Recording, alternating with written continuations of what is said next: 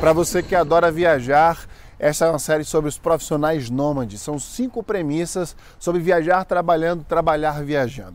A primeira premissa foi sobre cancelar todas as suas reuniões em dias de viagem. E a segunda premissa ela está atrelada à primeira.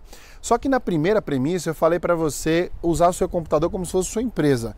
Nessa premissa agora você vai usar uma ferramenta como se ela fosse sua própria alma. O seu foco total vai ser nos seus e-mails. Premissa número dois use seu e-mail como ferramenta principal. Um erro clássico que todo profissional comete é não saber gerenciar direito o tempo em relação aos e-mails. Então a dica primordial para você que viaja trabalhando, que quer viajar trabalhando, quer entrar nesse universo é zere sua caixa de e-mail totalmente durante o voo, quando você chegar no hotel.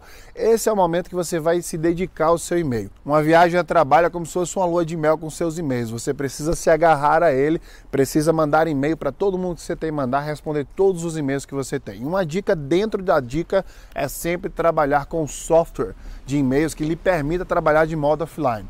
Isso porque e-mail é igual a Gremlin, né? Você manda um, vem mil.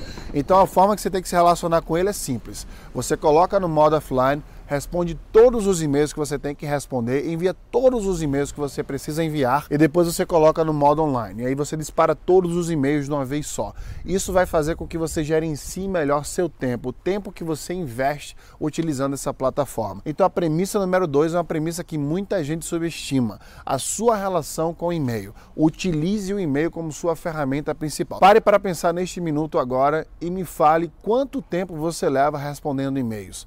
Como é a sua produtividade em dias que seu e-mail começa a acumular? E-mails, inclusive, é um tema que se utiliza para mostrar a falta de produtividade, ou seja, o número de e-mails que você tem na sua caixa demonstra quanto você dedicou tempo fazendo outras tarefas. O e-mail é como se fosse um balanço, né? um equilíbrio. Você mede sua produtividade com o número de e-mails que você recebeu ou o número de e-mails que você enviou. Em dia de viagem, mate todos os e-mails, zere sua caixa de e-mails. Essa é a premissa número dois. Uma premissa que eu já falei anteriormente, muita gente subestima, porque muita gente não sabe que não gerenciar bem seus e-mails vai assassinar sua produtividade. E essa é mais uma dica do viajante. A primeira eu falei sobre check-in, né? E essa dica está totalmente conectada ao check-in. Todas as dicas que eu vou dar nessa série, nessas cinco premissas, né, sobre viagem, sobre trabalho, sobre qualquer coisa que seja, ela vai estar sempre relacionada a gerenciamento de tempo. Inclusive essa série poderia se chamar Gerenciando Melhor Seu Tempo em Viagens, né? Porque não é uma dica sensacional que vai mudar a sua vida, mas são dicas que vão optimizar o seu trabalho, optimizar a sua produtividade. E uma coisa que eu comecei a fazer em voos inclusive internacionais é não despachar mala.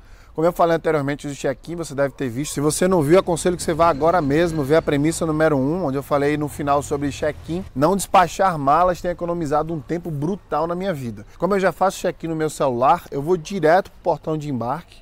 Eu já embarco, quando eu desço, já vou direto pegar o carro para poder é, seguir ao meu destino, né? Então eu não despacho mala. Eu tô aqui no Japão, numa outra cidade, eu não estou em Tóquio mais. Eu vim ver o Monte Fuji, eu não sei se dá para ver aqui atrás de mim, acho que não porque está bem nublado, mas eu consigo ver a ponta do, do Monte Fuji aqui atrás de mim, sem malas, né? só com a mochila, só com a câmera.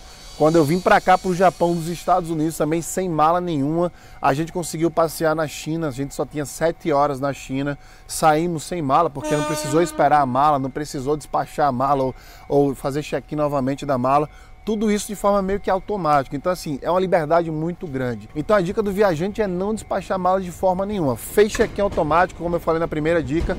A segunda é não despache mala. Vá direto pro portão de embarque, sai do portão de embarque, vá para o seu destino de forma tranquila, direta, onde os pontos que se conectam é só onde você parte onde você chega. Não precisa enfrentar fila nenhuma, a não ser a fila para entrar no avião. Não despache mala.